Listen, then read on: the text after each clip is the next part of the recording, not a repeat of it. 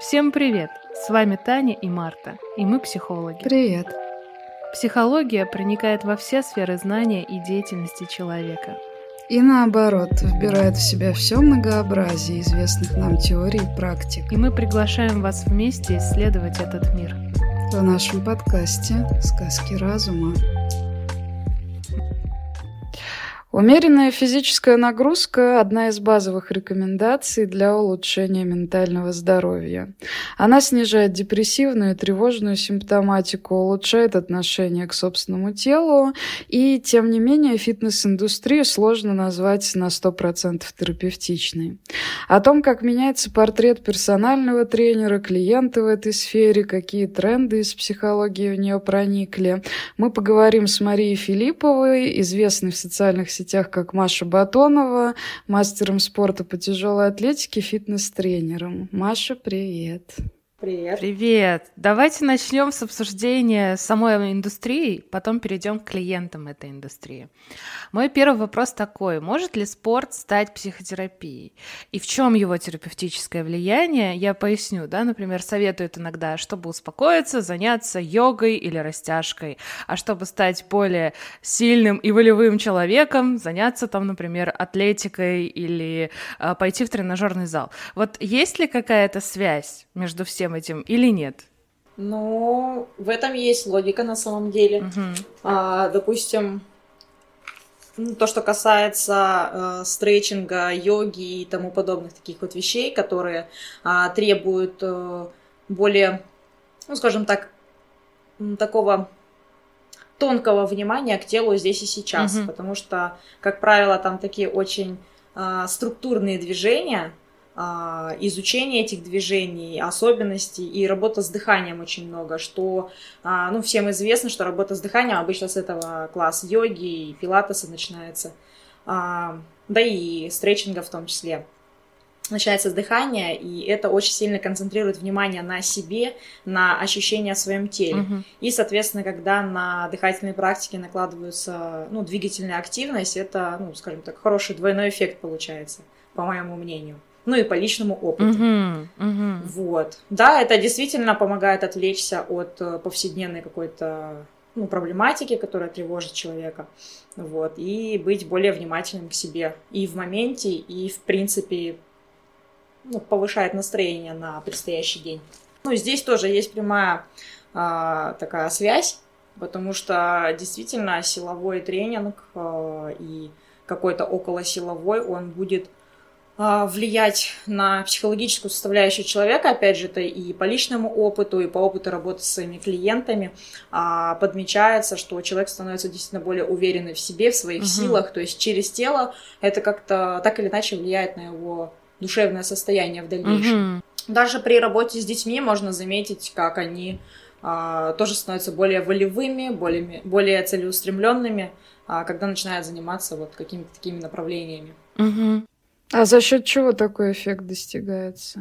Я думаю, что все-таки есть какая-то э, взаимосвязь, потому что выполняя физические упражнения, ну вот именно силовые в частности, э, да и вообще, мне кажется, занимаясь спортом, э, необходимы какие-то усилия преодоления над собой. И, соответственно, постепенно тренируется вот эта вот воля через физику. Человек, ну, происходит какой-то перенос, наверное, из спорта в жизнь. Угу. Человек же меняется в процессе тренировки меняется его тело, тело меняется его психика. Ну, не скажу, что она как-то, я не скажу, что я там специ, специалист в области а, психики человека, uh-huh. точно не в психологии я специалист, но а, мне как-то на, на интуитивном уровне, да, и а, на основываясь на том, что я знаю, а, кажется и чувствуется, что а, вот этот вот телесный опыт, он отражается на душевном состоянии uh-huh. очень сильно. Да, но вот это прекрасно, когда человек э, действительно становится более сильным, волевым, но мы все знаем, что есть спортивное насилие и есть травма спорта. Вот как э, тренер с этим работает и работает ли, особенно если в прошлом у человека было такое? Очень хороший вопрос, на самом деле. И, э, ну, допустим, я так по порядочку попробую рассказать. Mm-hmm. Если брать личный свой опыт конкретно в спорте, ну, я просто разделяю немножко понятие спорта и а, фитнеса, Все-таки это разные направления, но общая культура в любом случае. А, и лично я, наверное, не сталкивалась с насилием э, в спорте. Mm-hmm. Ну, просто потому что мне, наверное, повезло с тренером и, ну, именно в виде спорта, в котором я больше всего спрогрессировала. Ну и, в принципе, не помню, чтобы меня тренеры как-то подавляли. А, я просто видела со стороны, допустим, как это может происходить. Mm-hmm. И это действительно происходит. То есть э, это может быть и связано как с каким-то унижением, то есть когда у человека что-то не получается, у спортсмена в частности, и его тренер пытается вот таким вот образом повлиять на результативность. Либо это даже может быть э, связано с недостаточной формой, которая будет связана с процессом питания. То есть не всегда у всех получается держать диету. Это тоже такое волевое усилие, приходится преодолевать. Ну, в зависимости от направлений. Тут тоже нужно будет э, потом вынести отдельное мнение по этому поводу. И поэтому из личного опыта скажу, что ну, опять же, похвалю своего тренера, который был весьма внимателен и очень хорошо умел работать именно с женщинами. Нет, э, Таня, наверное, имела в виду то, что вот тренер, сталкиваясь с человеком, да, у которого uh-huh. был опыт вот такого насильственного спорта, да, он как-то на это обращает внимание или это не его забота, то есть не его а, Разумеется, обращает на это внимание, uh-huh. потому что uh-huh. это в любом случае будет зависеть на его не то чтобы результат, э, очень часто между, не очень часто, а в принципе это нормально, когда между тренером и а, его подопечным, спортсменом а, больше становится отношений, чем просто тренер и спортсмен. То есть mm-hmm. это может быть э, тренер может стать твоим вторым отцом, грубо говоря, именно спортивным, либо если это женщина, то матерью, которая тебя будет также поддерживать, особенно если ты, а, будучи в подростковом возрасте, для тебя это очень такая значимая фигура начинает быть. В тот период, когда ты там не очень доверяешь своим родителям, то к тренеру, если ты оброс к нему доверием, ты будешь к нему обращаться по многим вопросам. И, соответственно, тренер в этом э, ключе может быть очень такой, такой ключевой фигурой в становлении человека. Mm-hmm. Поэтому, да, тренер, я считаю, непосредственно влияет на эту составляющую. Mm-hmm. А если это фитнес-среда? Фитнес-среда, которая еще заточена на такой конкретный результат, типа кубики на прессе, да, а, там как с этим дела обстоят, там тоже вот появляется это, да, отношение чуть больше, чем тренер и подопечный или нет? Да, несомненно, да? здесь аналогичная ситуация, конечно. А, и я скажу так, что именно благодаря а, вот этим вот отношениям больше, чем просто тренер-клиент, угу. а, люди могут работать в долгосрочную перспективу, потому что если не выстроить таких отношений, то а, вероятно, что не получится в долгую с человеком mm, работать. Угу, интересно. Поэтому очень часто завязывается вот на личных отношениях между тренером и клиентом. То есть они как люди друг другу становятся, ну, симпатизируют uh-huh, друг другу. Uh-huh. Вот. Ну и, соответственно, тренер в глазах а, человека, который к тебе пришел, а это, как правило, взрослый человек, уже какая-то личность, это может быть какой-то бизнесмен, это может быть просто а, мать в декрете, ну, кто угодно может прийти. И, да, и подростки в том числе, на самом деле. А, в нашей практике часто встречается, и поэтому нам необходимо выстраивать доверительные отношения. Тренер становится тоже ключевой фигурой, и человек, который пришел а, к нему обратиться за физическим развитием, который в этом, в принципе, практически ничего может не мыслить, и тренер для него тут вот как путеводная звезда. Mm-hmm. И поэтому он полностью, ну, если вот этот контакт произошел, он ему практически безоговорочно доверяет. Угу. Поэтому на плечи тренера ложится большая ответственность за здоровье и, наверное, даже психику человека, угу. который у него занимается в каком-то роде. Да, и сейчас, коль скоро мы коснулись э, вопроса профессионального спорта, Сейчас много критики профессионального спорта, в основном, естественно, левого толка, как такой коррумпированный, коммерциализированный, слепой к потребностям и судьбам сферы. И если с фактом наличия рисков для здоровья, коммерческих махинаций никто не спорит, то конкуренция за звание, за регалия, она кажется делом героическим и благородным. Маш, как ты смотришь на это? Нужна ли конкуренция для результатов? Развивает ли она вообще человека? Вот учитывая твой опыт и спортивный, профессиональный, и в роли тренера, все-таки конкуренция это зло или благо? Ну, тут как посмотреть, но если отбросить какую-то мишуру, сама по себе конкуренция, я считаю, она, да, ведет к развитию в любой сфере, неважно, спорт это, там, профессиональная какая-то деятельность, но если можно так сказать, э, конечно, лучше, чтобы это была здоровая конкуренция.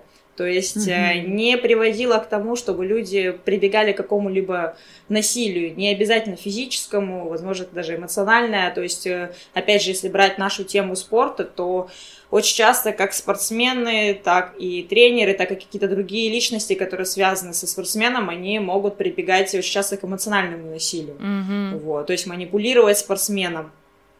Поэтому это такой вопрос э, достаточно актуальный, я считаю. А, и еще такой вопрос про нутрянку. Замечаешь ли ты, Маша, что у коллег по цеху есть проблемы в отношениях с телом и едой? Потому что одно время публиковалось немало разоблачений, признаний о том, что, скажем, фитнес-бикини — это про аминорею, про выпадающие волосы, приступы перееданий. И когда я переводила недавно книгу Бена Каппентера про фитнес и похудение, он ссылался на исследования об уровне недовольства телом среди бодибилдеров, тяжелоатлеток и так далее. Он прямо высокий. А есть ли какие-то изменения в этом смысле? Что ты наблюдаешь среди коллег? Вероятно, что есть некоторые изменения, э, потому что, допустим, опять же, э, как ни странно, почему-то в сфере йогов а, вот там э, как раз-таки все прекрасно, ну, как я замечаю. Как правило, там отношения тела, душа, они как-то более гармоничные. Mm-hmm. Человек э, там больше с принятием к своему телу относится.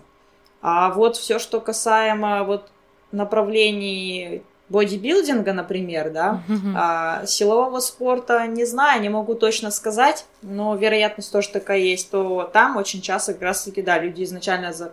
приходят с запросом неудовлетворения своей внешностью и пытаются с помощью физических упражнений э, эту проблему решить, что, по моему мнению, не решает этой проблемы, потому что, а, ну, допустим, очень часто человек, вот, ну, то, что я вижу, допустим, да, со стороны не клиентов, а тех же самых тренеров, например, а, которые тренируют других людей потом, они могут быть недовольны собой и публично даже заявлять о том, что а, вот я там не могу себе позволить то-то, то-то, пока я там не приведу, приведу себя в определенную форму. Допустим, я там не могу себе одеть определенную одежду. Mm-hmm либо я не могу позволить себе там заняться определенным видом деятельности, да, ввиду того, что я там не соответствую какой-то форме, либо я там не могу пойти, ну, тоже чем-то таким заняться, выйти там в свет куда-то, просто потому что я там не соответствую. Угу. И, соответственно, человек а, даже улучшая свою форму, он все равно очень критически продолжает к себе относиться, и, ну, как правило, его неудовлетворение не уменьшается. И поэтому тут, по моему мнению, нужно в первую очередь работать именно со своей головой, с отношением к себе. То есть это ну, прямой путь к другому специалисту, не к тренеру. Mm-hmm. Mm-hmm. Я, кстати, вспомнила там, когда у нас вначале была тема, я там пока говорила, может, не знаю, потом вставить это можно будет, по поводу того, что в спорте, ну, мое субъективное мнение, я замечала, что чем спорт более утонченный и, ну, условно говоря, в общем понимании угу. женственный, угу. типа фигурное гимнастика, катание. Не, угу. фигурное катание, танцевальные направления, угу. балет, вот это вот все, оно более жесткое. Вот чем более утонченный спорт, тем да. внутри он более подавляемый. То есть там Соглашусь. прям вот, угро... вот полная угроза. А чем спорт более мужественный, да, да, чем у меня аж мурашки побежали от этого, ну, заявления, скажем инсайт, так. Но... Да, инсайт. А чем более мужественный, опять же, да, в общем понимании вид спорта, там вот меньше вот такого вот подавления. То есть ты можешь а, порой туда пойти, и тебя там примут, такой, какой ты есть. Неважно, какая у тебя форма, агрессивный, угу. там еще какой-то, тебя примут туда вот с этим всем. Угу. А вот в таких утонченных направлениях тебя будут подавлять, и чтобы ты, наоборот, скрывал свои эмоции, проявление себя, и, соответственно, жесткие требования к твоей внешности будут предъявляться. Угу. Не, ну в этом есть какая-то логика, но это должно быть по-другому предоставлено людям, не так, чтобы они чувствовали себя какими-то не такими. Угу, угу. Ну вот, по сути, это ответ на вопрос, да, про функционал и красоту. Э, я, наверное, просто подведу скорее итог, да, даже не, не задам вопрос, а подведу ему итог, что очень часто функциональность тела, она входит в противоречие с красотой, потому что, да, в том же фигурном катании, в балете, э, в танцах есть много движений, которые функционалу тела не соответствуют, всякие повороты, развороты там суставов, да, неестественные позиции, и да, это входит да. вообще в противоречие с тем, какое у нас тело, что оно может и чего оно не может. Угу. Давайте тогда про спортивное, да, то есть э, с точки зрения тренера, спортивное тело, потому что мы все-таки а, застали период, когда спортивными считались определенные какие-то субтильные просушенные тела для женщин, если говорить. А сейчас а, рамки расширяются, но как тренер смотрит, что такое для тебя спортивное тело? Потому что в моем восприятии любое тело, которое занимается спортом более-менее регулярно, оно спортивное. А как на это ты смотришь? Но для меня просто, чтобы понять, насколько человек, ну, спортивен, а, мне достаточно увидеть, как оно двигается, и я могу сразу выразить свое мнение. Опять же, да, какая-то предрасположенность какой, э, в данный момент к какой-либо деятельности. То есть, это человек mm-hmm. достаточно подвижен, либо он более зажат. Э, антропометрические данные могут указать на то, куда человека, ну, со своими способностями было бы неплохо направить. Вот. А, ну, соответственно, на тренировках, э, глядя на своих клиентов, то есть я вижу, что они могут, и по определенным показателям я могу оценить, насколько он в данный момент подготовленный. Угу. Не совсем понятно вот это вот понятие, что значит спортивное тело, ну, потому что виды спорта... Это значит, это... Угу, из... Вид, а, виды, да, спо... да. виды спорта разные, и в каждом виде спорта свои требования к спортивности тела и к Э, форме определенной. И, соответственно, там, допустим, штангист со своей формой, он там в балет, ну вообще, что это за уродство там.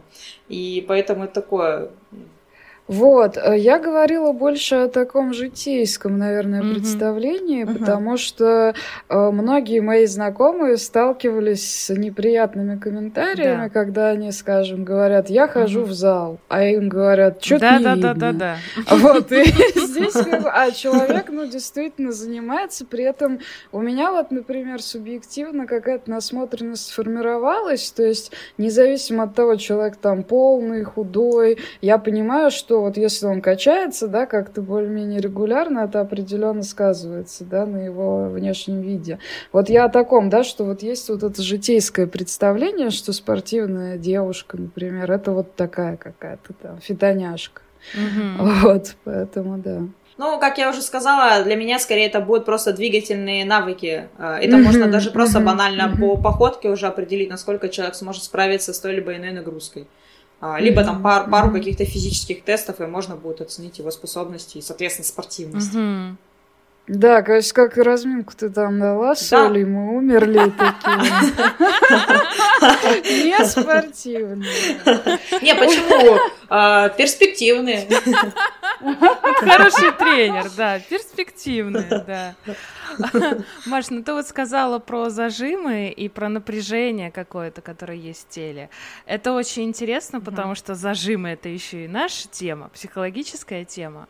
А, и если, это точно. Да, если эти зажимы обнаруживаются и появляется боль, и появляется напряжение, а что поможет лучше здесь? Работа с телом и работа с тренером или психологическая работа? Хороший вопрос. А, и мне эта тема очень интересна и близка, пожалуй. А, ну, я считаю, что работа с телом, она будет первоочередная, потому что она даст сиюминутный результат. То есть она даст облегчение, mm-hmm. она снимет напряжение и боль. Но если а, проблема кроется где-то глубоко, а чаще всего так и происходит, то, вероятно, а, человеку понадобится и помощь специалиста. Но опять же, да, если зажимы какие-то связаны с э, несбалансированной работой мышц и тканей в теле, то, скорее всего, тренировочный процесс а, в какой-то промежуток времени решит его проблему. Ну, допустим, Если у человека была какая-то травма, и он недостаточно с ней, ну, она зажила, все, он восстановился, как-то приспособился, адаптировался. Mm-hmm. И у него произошел какой-то перекос. Ну, там был перелом mm-hmm. ноги, да, соответственно, mm-hmm. у него другая нога стала более толчковой, и нагрузка вся перешла на другую сторону. Mm-hmm. Соответственно, вероятно, его потом может как-то а, со временем беспокоит там где-то в спине что-то, mm-hmm. где-то что-то в шее, и проблема будет как раз-таки от этой вот несбалансированности, и поможет ему в этом как раз-таки тренировка, работа с тренером, который ему направит, поберет комплекс упражнений, чтобы он распределил эту свою нагрузку по телу. Mm-hmm. А если же брать какие-то психологические а, зажимы, ну то есть не сдержанные эмоции, не выраженные эмоции, а, то здесь а, ну, мне нравится, допустим, вот, а, вот эта телесно-ориентированная терапия, да, по-моему, да. называется. Угу. А, пош, пошло это, насколько я помню, от э,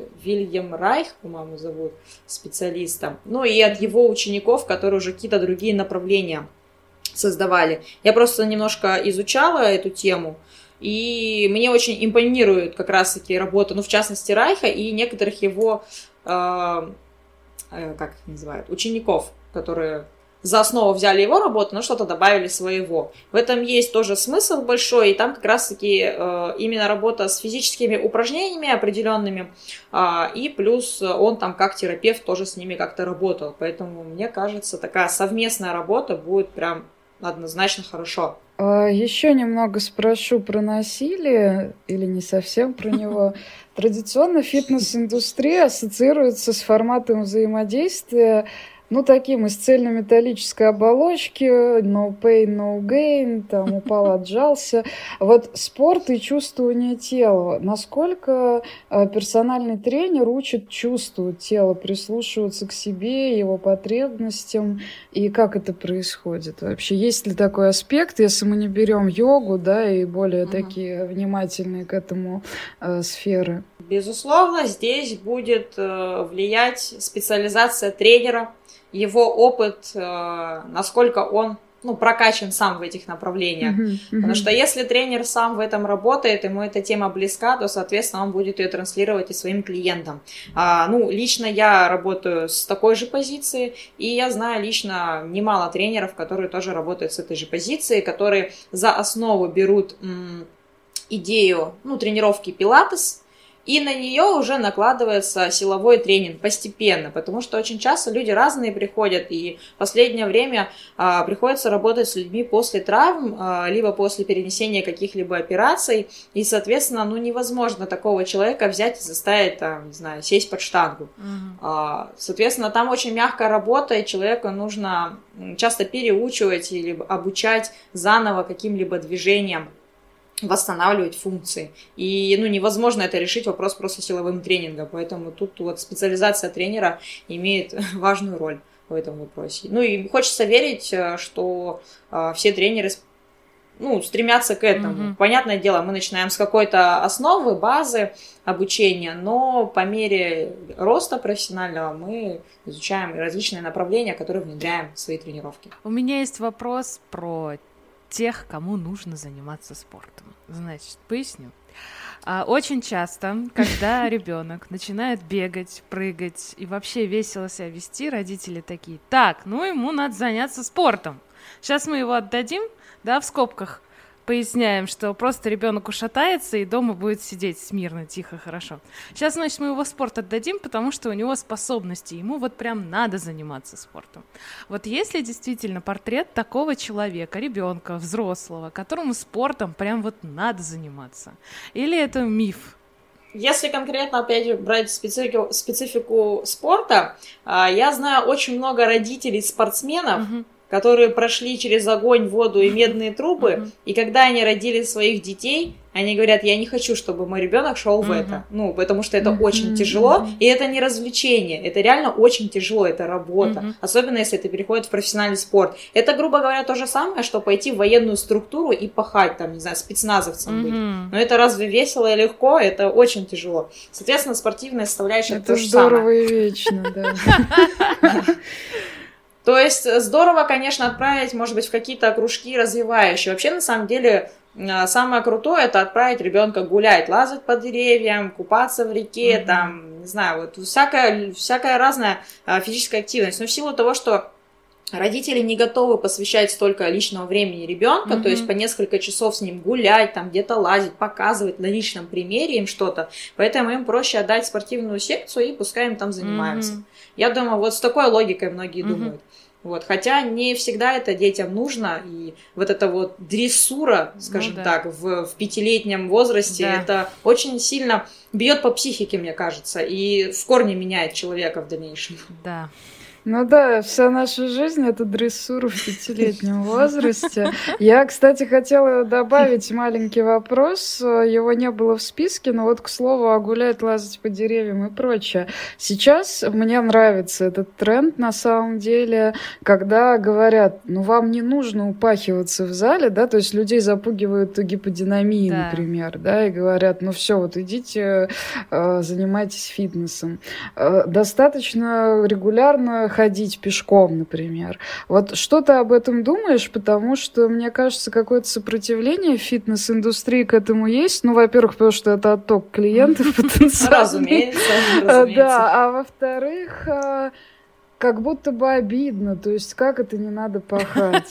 В смысле, человек просто ходит, и ему уже Как да, это мы хорошо, пахали, нормально. вам надо пахать? Да, да, да. Мы что, зря пахали, что ли? Что насчет этого думаешь? Потому что много спекуляций, вот эти то 10 тысяч шагов, то 15, то еще сколько то Сейчас вроде как все движется к тому, что просто ходите хотя бы сколько-то, вот сколько вам удобно и комфортно.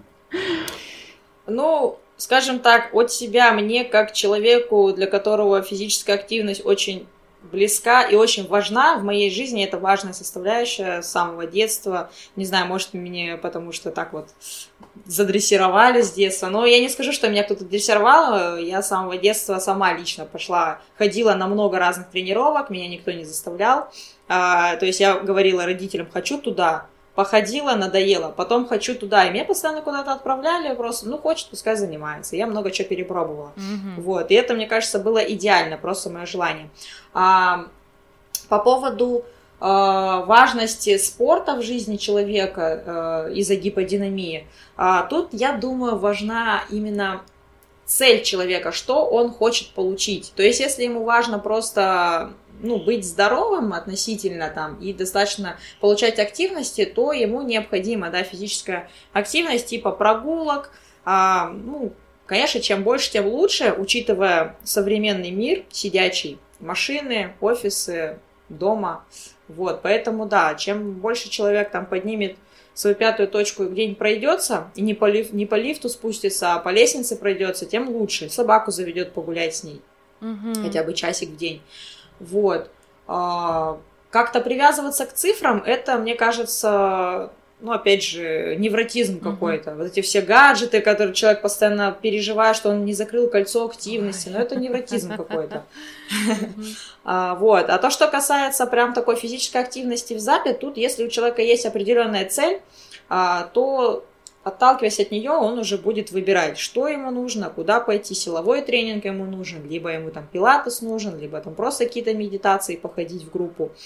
Тут вот, мне кажется, нужно отталкиваться лишь от собственной цели. Uh-huh. Я говорю, что а, сейчас вот э, фитнес-зал, фитнес-тренировки – это в первую очередь вклад в заботу о своем теле, о своем здоровье. Uh-huh. А, ну, мне кажется, так, потому что, ну, каждый понимает, что мы сейчас действительно намного меньше, там, чем пару веков назад стали двигаться, потому что вся физическая активность, типа там огороды, я не знаю, там, хождение пешком, да даже физкультурная программа в школе и в вузах, она сейчас совершенно другая, не то, что было раньше.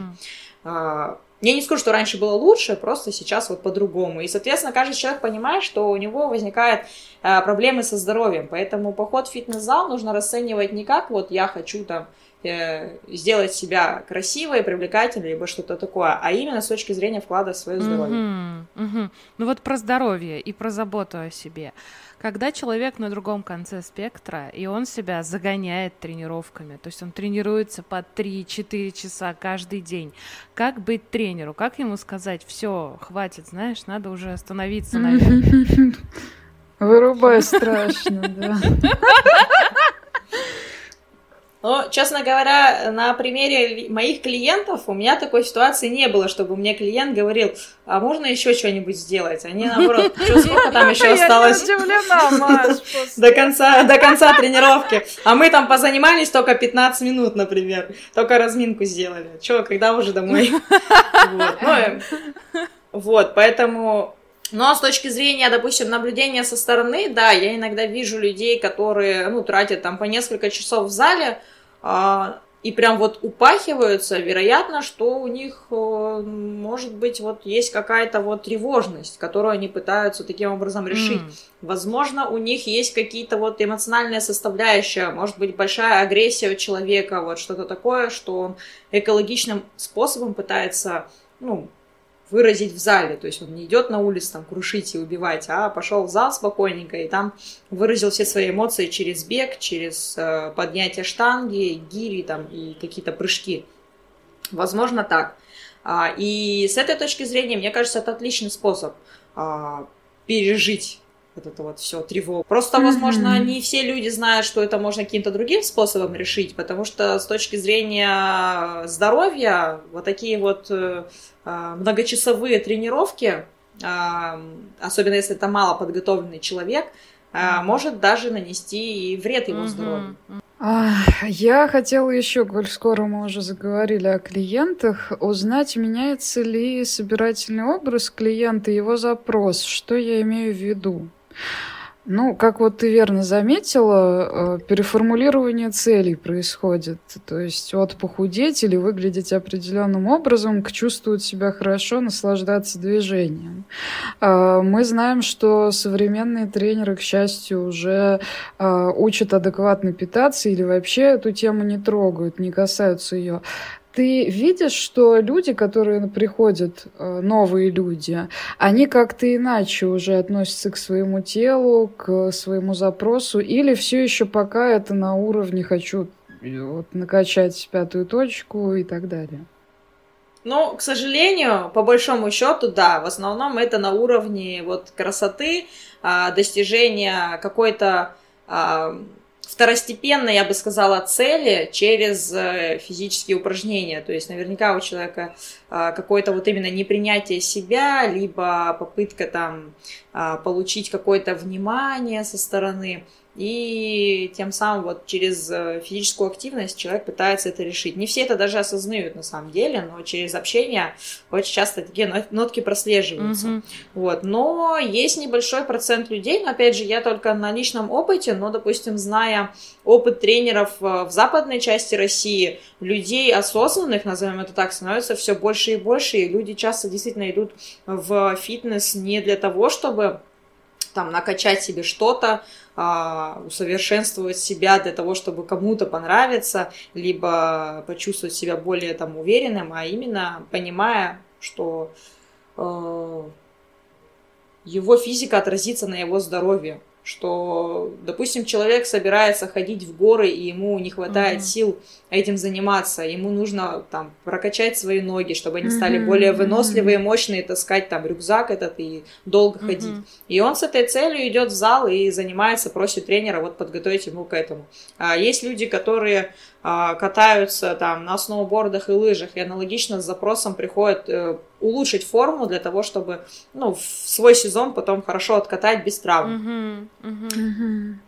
А, ну, либо просто, да, человек там ну, банальный запрос, чем часто я сталкиваюсь, это да, восстановление после травмы. Mm-hmm. Вот это вот понятно. У человека в первую очередь э, стоит его здоровье. То есть пока он его не потеряет, он его вот прям э, ценит. У людей, у которых все в порядке, они не знают, что может быть не все mm-hmm. в порядке, идут с целью там накачать себе что-то. Mm-hmm.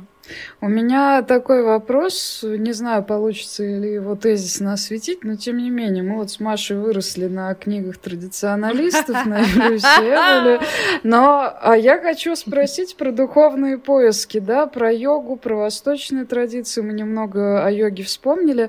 Вот этот концепт телесного, э, более метафизический, более духовный, э, как тебе он помогает и как тебе кажется? Потому что э, в психологии психологии, в психотерапевтической практике мы часто возвращаемся к тому, что без духовной основы, без какого-то стержня человеку все-таки сложно развиться. Да? Он может разрешить симптом, он может избавиться от каких-то таких насущных подлунных проблем, но многим важно еще и иметь э, представление о чем-то большем, да? как-то выстраивать свои отношения с этим. Вот как в спорте, как тебе кажется, эта духовная составляющая важна, и как у тебя это происходит?